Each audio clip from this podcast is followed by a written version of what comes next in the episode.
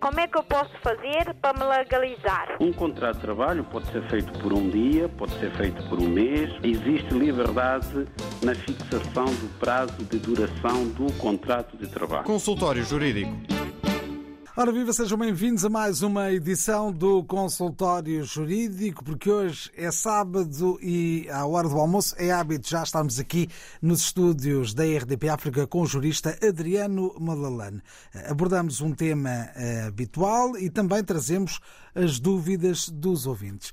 E para que nos possam colocar as vossas dúvidas, podem usar várias formas. Desde logo enviar um e-mail eh, através do correio eletrónico da RDP África, consultório jurídico rtp.pt. Vou repetir, consultório jurídico rtp.pt. Podem também enviar mensagens escritas ou gravadas para o WhatsApp da RDP África 96 712 5572. 96 712 5572 da Rede de Portugal, por isso 00 351 96 712 5572. E podem também inscrever-se para participarem ao vivo, através do telefone, e os números também são os habituais. De Lisboa, 21 382 0022 e 21 382 0023. Da Rede de Lisboa, 00351 Ora, muito bem, estamos a receber as inscrições dos nossos ouvintes pelas vias habituais, mas vamos lançar o tema desta semana. E, uh, doutor Adriano Malalane, bem-vindo. Hoje falamos uh, sobre os créditos à habitação, as soluções previstas no uh, Decreto-Lei número 80-A 2022 e que tem por base esta subida da taxa de juros que tem acontecido nos últimos meses. Bem-vindo. Eh, bom dia e bom ano, Nuno, e bom ano também para todos os nossos ouvintes que nos acompanham neste programa há mais de 20 anos, curiosamente. Bom, o, de facto, o tema de hoje do consultório jurídico é esta questão da subida do valor das prestações, nomeadamente no que se refere ao crédito habitação. Ora bem, muitos ouvintes nossos que adquiriram casa eh, para habitação própria permanente com recurso ao crédito bancário sentem neste momento que a sua prestação subiu e de forma exponencial. E alguns desses ouvintes não percebem o mecanismo que, de um momento para o outro, levou a subida do valor da prestação mensal que têm a obrigação de pagar ao banco. Ora, esta matéria tem muito a ver com a economia e com o funcionamento dos mercados. E nós sabemos que os bancos também têm que se financiar para terem liquidez, para terem capital, para poderem emprestar aos seus clientes e recorrem normalmente ao Banco Central Europeu. E para adquirirem essa liquidez, para terem acesso a esse dinheiro, os bancos também pagam juros ao Banco Central Europeu. E o Banco Central Europeu, que é um banco central eh, da zona euro, tem essa capacidade de fixar eh, a taxa de juro que depois os bancos comerciais aplicam quando emprestam dinheiro aos seus clientes. Para além dessa taxa de juro que é fixada pelo Banco Central Europeu. Aliás, até são três taxas e já tivemos oportunidade num programa anterior de explicar o funcionamento dessas três taxas, mas para o que interessa hoje é a taxa de juro que os bancos comerciais aplicam nos empréstimos que concedem aos seus clientes, nomeadamente no empréstimo habitação. Dizemos nós que, para além da taxa de juro que o banco aplica, o banco também precisa de ganhar dinheiro pela atividade bancária que desenvolve. É o tal lucro do banco, que se chama spread. Então, o valor da prestação mensal que os clientes dos bancos pagam é calculada com base nessa taxa de juros fixada pelo Banco Central Europeu e no spread que o próprio banco acresce a taxa de juro para encontrar um valor da prestação que pode ser variável como pode ser fixa. Os clientes é que optam por uma ou por outra. A maior parte dos empréstimos em Portugal tem indexada uma taxa de juro variável. Taxa essa que é revista normalmente de seis em seis meses ou de 12 em 12 meses, consoante o contrato celebrado entre o mutuário banco e o mutuante cliente. O mutuário, portanto, cliente do banco, e o mutuante, o próprio banco, aquele que empresta o dinheiro.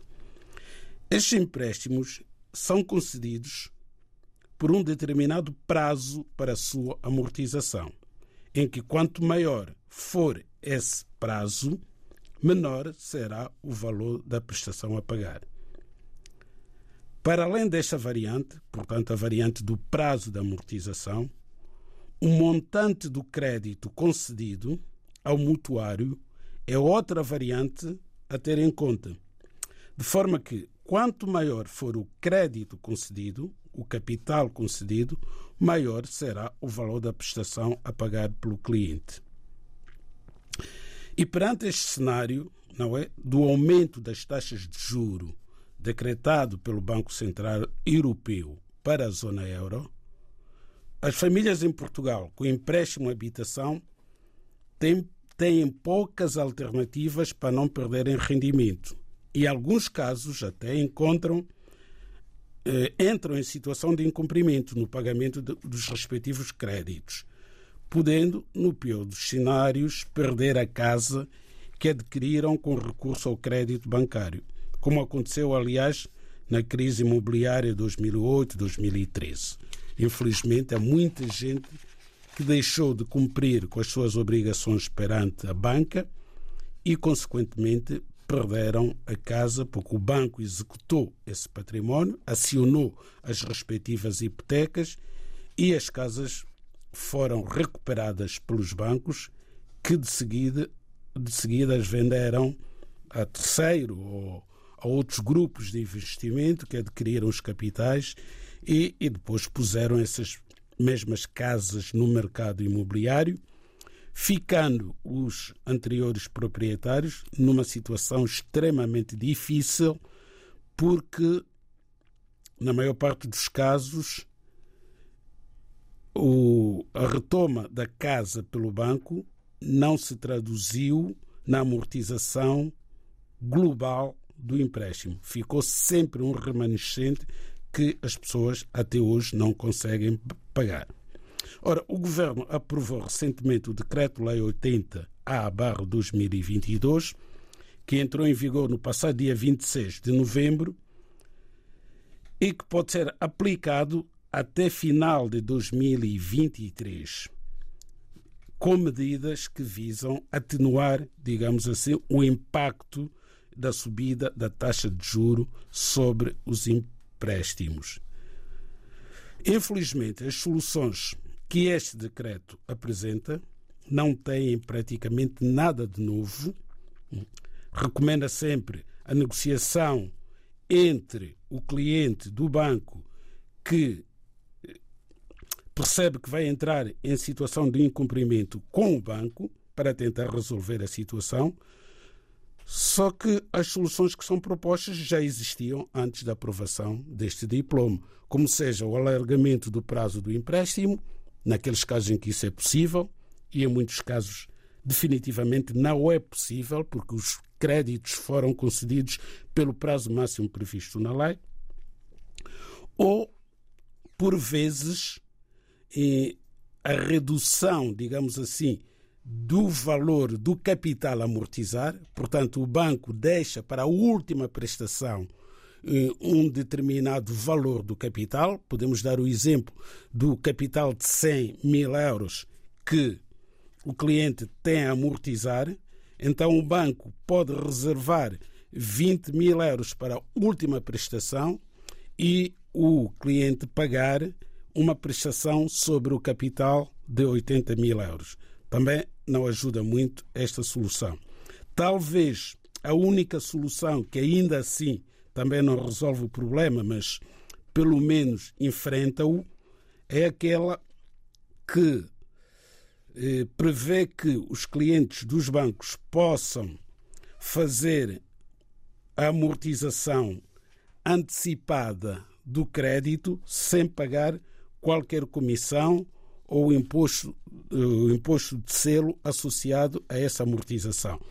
Mas se pensarmos bem, esta solução também praticamente não resolve problema nenhum.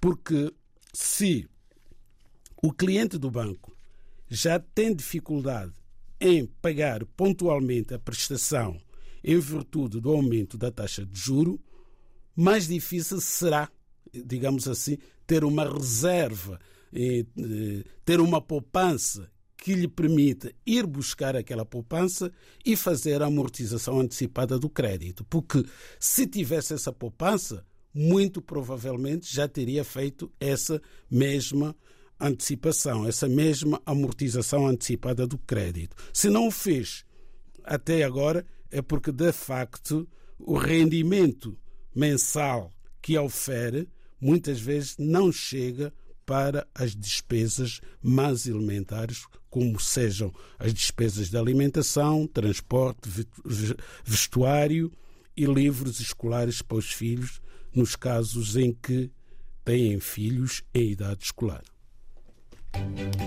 O consultório jurídico da RDB África está cada vez mais perto de si. Envie as suas dúvidas ao Dr. Adriano Malalane através do e-mail consultóriojurídico.rtp.pt e ouça as respostas ao sábado ao meio-dia na RDP África. Consultório Jurídico. Estamos aqui para ajudar.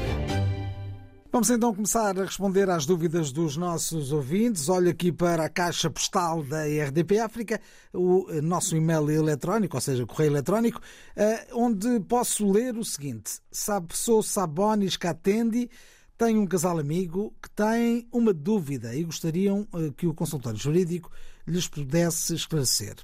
Na prática, a questão é esta: têm uma casa em Lisboa, vivem, no entanto, fora de Portugal Será que têm também de declarar o IRS, uma vez que não têm rendimentos em Portugal, mas pagam sempre a renda da casa, não é a renda, deve ser a prestação, a prestação da casa ao banco e a mesma habitação está fechada?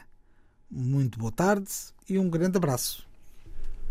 Pois bem, temos aqui o nosso amigo Sabones Catende, a quem cumprimentamos, e a questão que nos coloca, ele próprio a responde, praticamente, na medida em que diz que estes amigos não têm rendimentos em Portugal. Ora, se os seus amigos não têm qualquer rendimento em Portugal, não oferem qualquer rendimento, não têm obrigação de apresentar a declaração do IRS. Pode apresentar, mas será uma declaração negativa, isenta de qualquer imposto, porque não tem rendimento.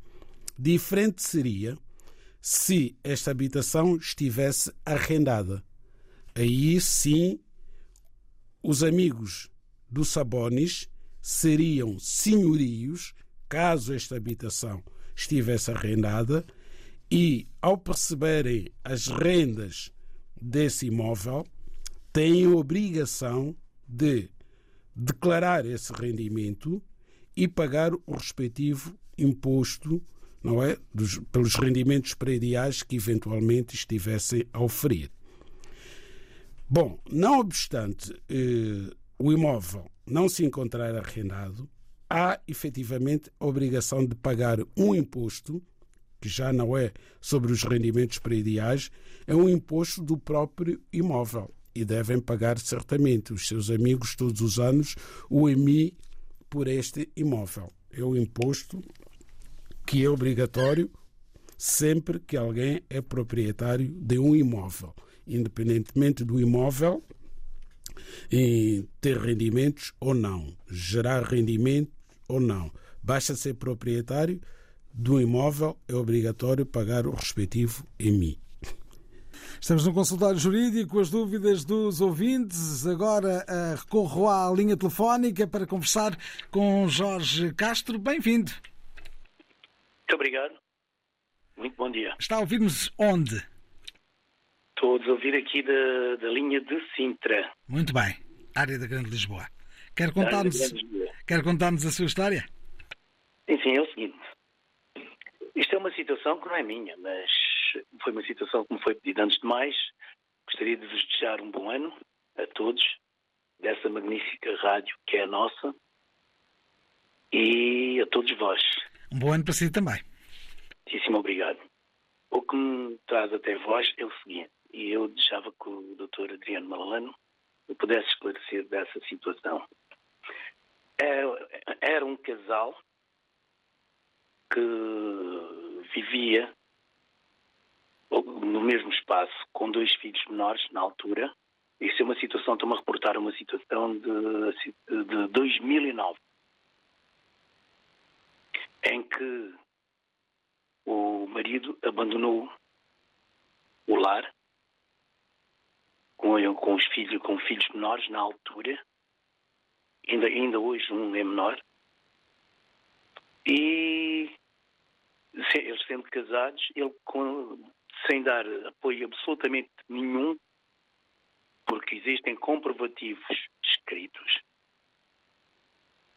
é que a senhora poderá apresentar, e ele continua a dizer que a casa é dele.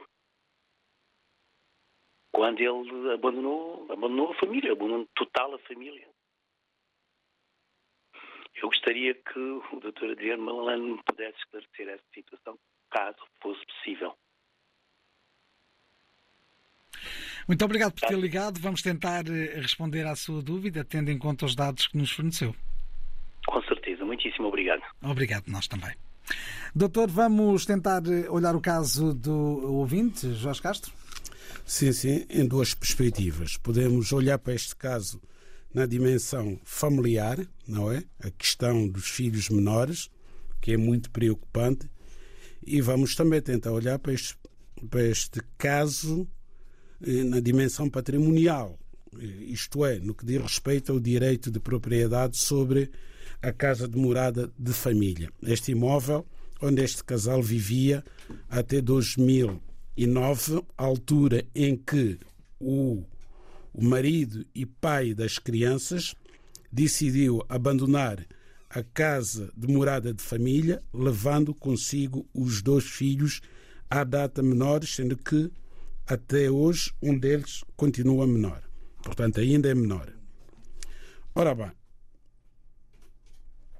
eh, esta circunstância hum, de um dos pais levar os filhos para passar a viver com eles numa outra morada sem o consentimento do outro membro do casal é muito preocupante, sobretudo numa situação como esta em que havia filhos menores e continua a haver. É muito preocupante porque quem mais sofre com esta situação são as crianças.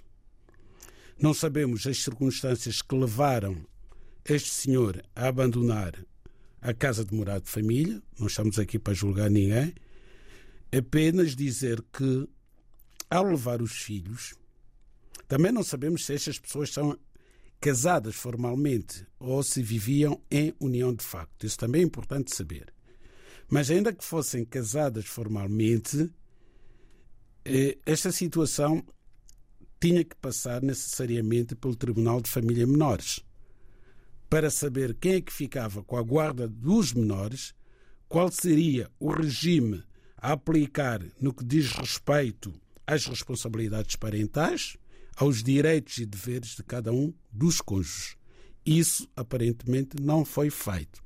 Então, eh, deve haver aqui uma anarquia completa, em que um tem todos os direitos e o outro membro do casal tem nenhuns é que normalmente acontece.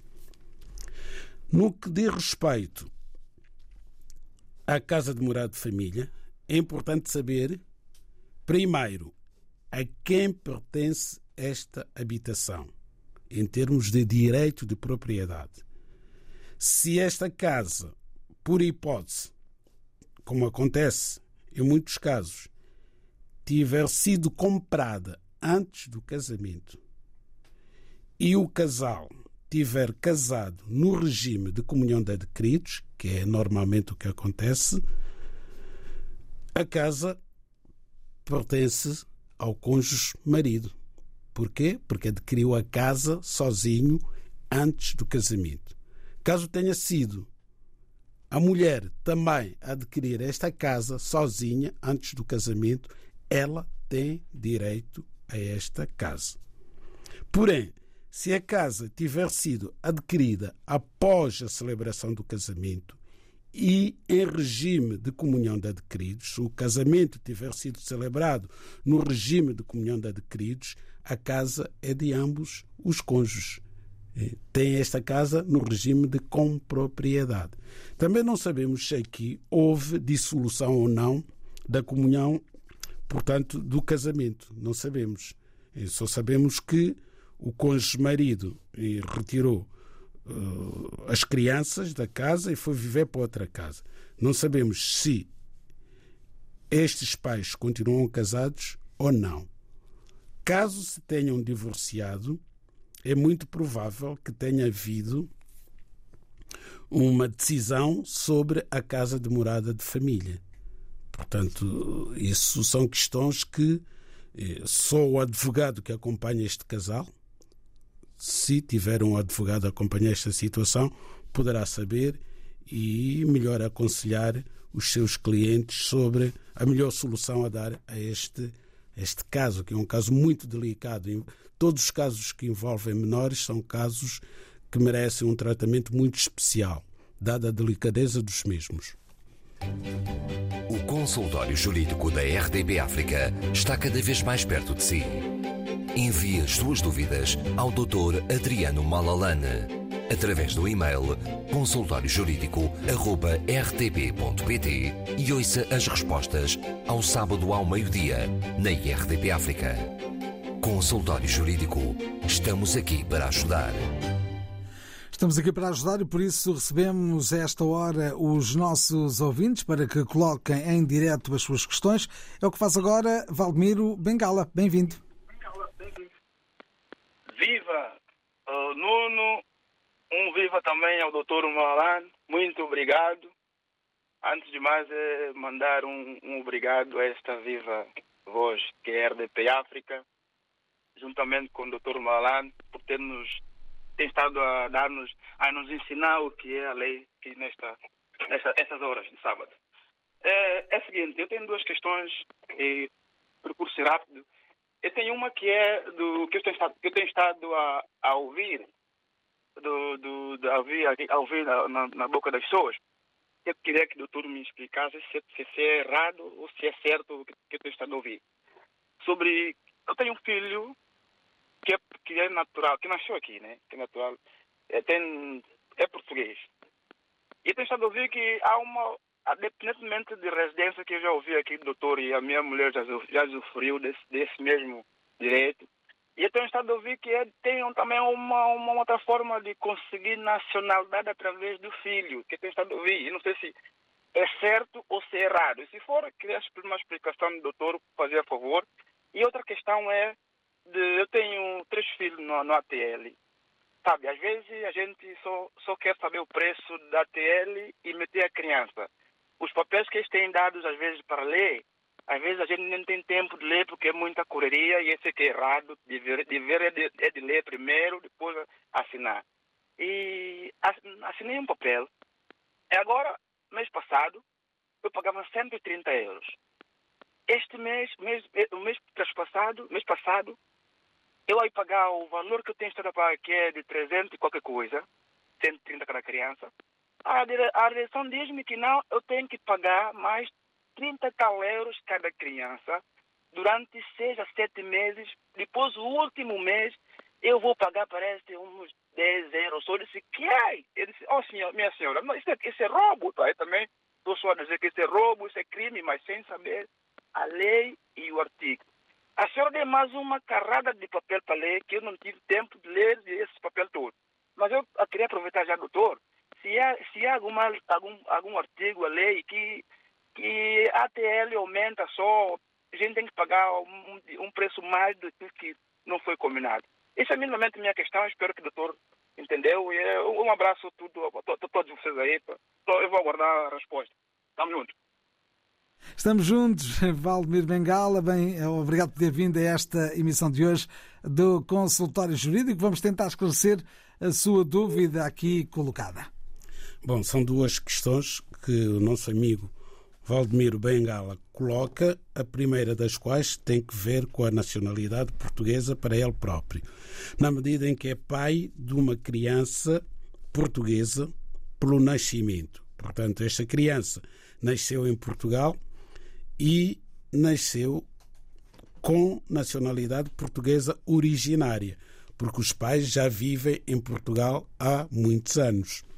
É, foi por esse mecanismo que esta criança nasceu portuguesa, porque a lei que está neste momento em vigor, Lei da Nacionalidade, determina que todas as crianças que nascem em Portugal e cujos pais já se encontram a viver há pelo menos um ano, nascem portuguesas com nacionalidade originária, caso os pais não se pronunciem em sentido contrário.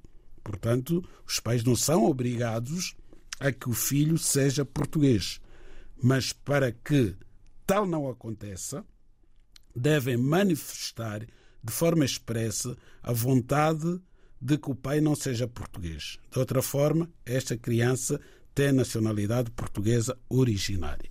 E assim foi com um dos filhos do nosso amigo Bengala. Ora, ele quer saber, o senhor Bengala, se ele próprio pode ser português, com base no filho que é português com nacionalidade originária. De facto, a lei da nacionalidade assim o permite.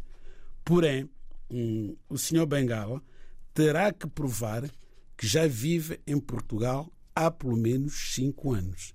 E assim consegue ser português pelo filho.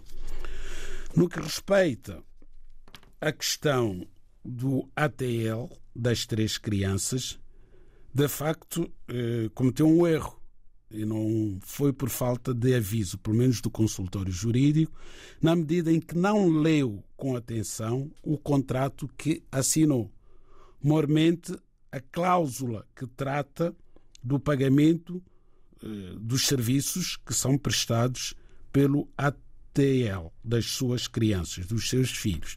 Estará provavelmente nesse contrato explicado, primeiro, o valor total a pagar, as mensalidades a pagar e a forma de pagamento.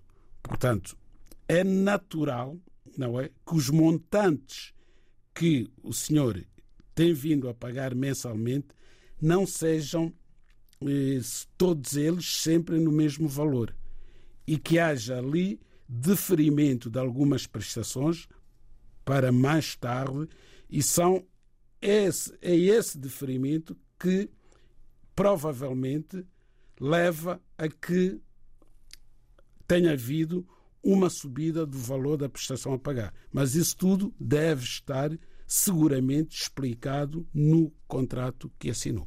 Vamos agora até ao WhatsApp e temos muitas mensagens do WhatsApp para uh, ouvirmos. Ah, aqui a primeira delas é bastante longa, vamos tentar ouvir com alguma atenção. Olá, boa tarde, senhor Nuno Sardinha. Uh, fala em Alimbiai. Quero colocar uma questão para o doutor Adriano Malalane. Uh, o senhor doutor Adriano Malalane, o melhor.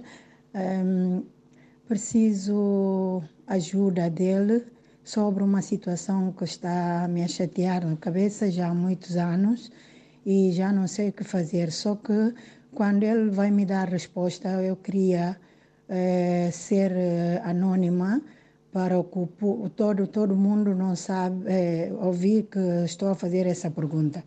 Já vamos estar. Quero que isso seja ainda anônima mas preciso um esclarecimento com ele. É assim. Nesse caso, vamos ouvir esta mensagem uh, mais tarde, editada, para que, uh, contando a história de outra maneira e não identificando a nossa ouvinte. Vamos partir para a próxima, uh, um próximo pedido de informação e que foi enviado por e-mail. pergunta Antónia Santos. Tem-se falado aqui bastante da questão da nacionalidade portuguesa, a indignação desta nossa ouvinte é em relação ao facto do reconhecimento de netos e não filhos que perderam a nacionalidade.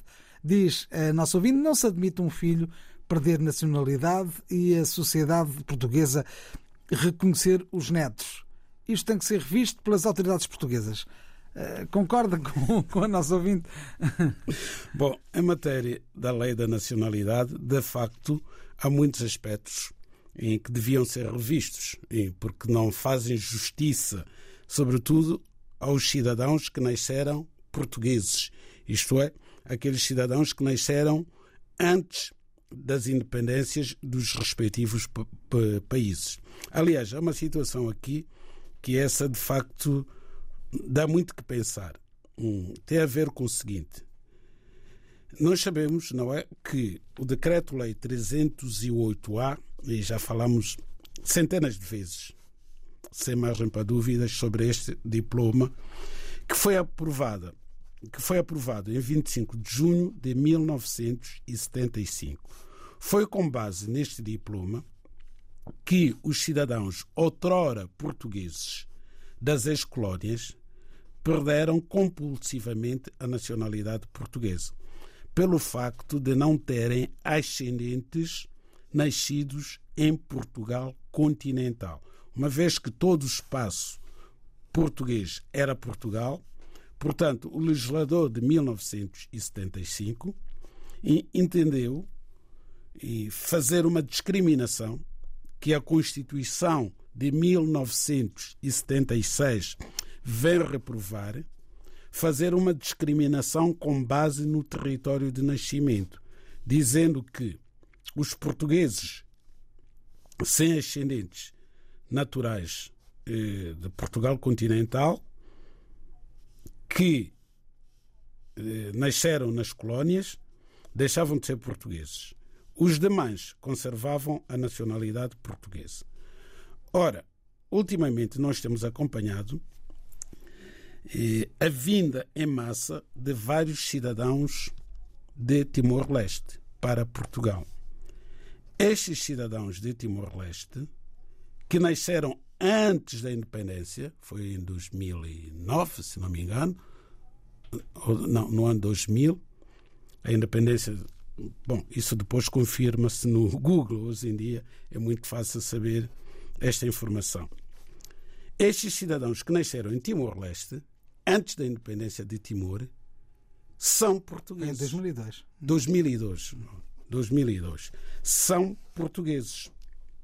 Portanto, conservaram a nacionalidade portuguesa pelo facto de terem nascido num território outrora pertencente ao espaço português antes da respectiva independência. E qual é a justiça desta solução jurídica quando o mesmo não se aplica aos cidadãos das colónias africanas. Não tem explicação. Portanto, no dia em que foi, se um dia for revista a lei da nacionalidade neste sentido, ela tem sido revista ano sim, ano não, tem, tem várias alterações, esta, esta, esta lei da nacionalidade. No dia em que o legislador português entender fazer uma revisão em que faça alguma justiça eh, sobre esta matéria, muitos dos que teriam direito à nacionalidade portuguesa, pelo facto de terem nascido antes da independência dos seus territórios, já não estarão vivos. Estamos a responder às dúvidas dos nossos ouvintes, ainda por e-mail, eh, as palavras de Sandro.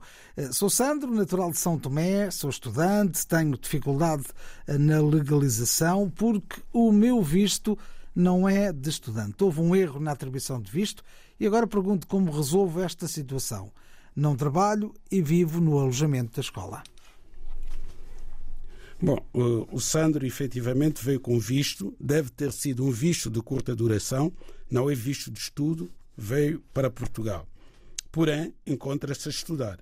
Logo, não é o primeiro caso. Aliás, eu diria mesmo que em Portugal eh, deve haver mais estudantes vindos dos países africanos com visto de curta duração e nas escolas do que estudantes com visto de estudo. Porquê? Porque não se percebe muito bem a razão de ser desta circunstância. O certo é que as dificuldades que são criadas para a obtenção de visto de estudo nos países africanos são de tal ordem que muitos estudantes preferem pedir um visto Schengen, visto de curta duração, como se viessem passar férias a Portugal e acabam ficando, matriculam-se nas escolas e depois recorrem ao artigo 83, que prevê a possibilidade de um estudante em Portugal poder agendar o pedido de autorização de residência, estando já em Portugal, ainda que tenha entrado com visto de curta duração e não com visto de estudo. É o legislador a tentar emendar não é, o erro que é não atribuir visto de estudo àqueles que reúnem condições para estudar em Portugal. Não se compreende a razão de ser desta dificuldade que permanece em todos os consulados de Portugal nos países africanos de língua portuguesa. Ainda há tempo nesta edição de hoje do Consultório Jurídico para trazermos à antena as palavras de João António, que nos enviou uma mensagem escrita através do WhatsApp. Passo então a citá-la. Uh, boa tarde, bom ano para a RDP África. No Conselho de Odivelas, quando das enxurradas de dezembro, um amigo meu uh, sofreu danos. A Proteção Civil acolheu durante quatro dias e, após esse período, transferiram para a sua conta bancária um valor e disseram que deveria comprar fogão, colchão e outros artigos.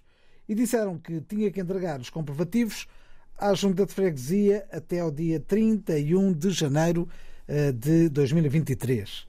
Se não o fizer, será obrigado a restituir o valor à Segurança Social. Gostaria de saber se é legal o que a Junta está a solicitar. Bom, eu perante um caso desses tenho alguma dificuldade mesmo. Eu acho que o nosso ouvinte primeiro devia perguntar se é legal ou não receber aquela quantia, não é? Hum. Porque parece que só está preocupado com os comprovativos que teria que entregar até 31 de janeiro da correta aplicação do dinheiro que recebeu, que é para comprar eletrodomésticos. Ora bem, todas as perguntas, como dizia um professor meu, um, são pertinentes, algumas respostas é que podem não ser pertinentes. Está respondido. E assim estivemos no consultório jurídico desta semana. Como é que eu posso fazer para me legalizar? Um contrato de trabalho pode ser feito por um dia, pode ser feito por um mês. Existe liberdade na fixação do prazo de duração do contrato de trabalho. Consultório Jurídico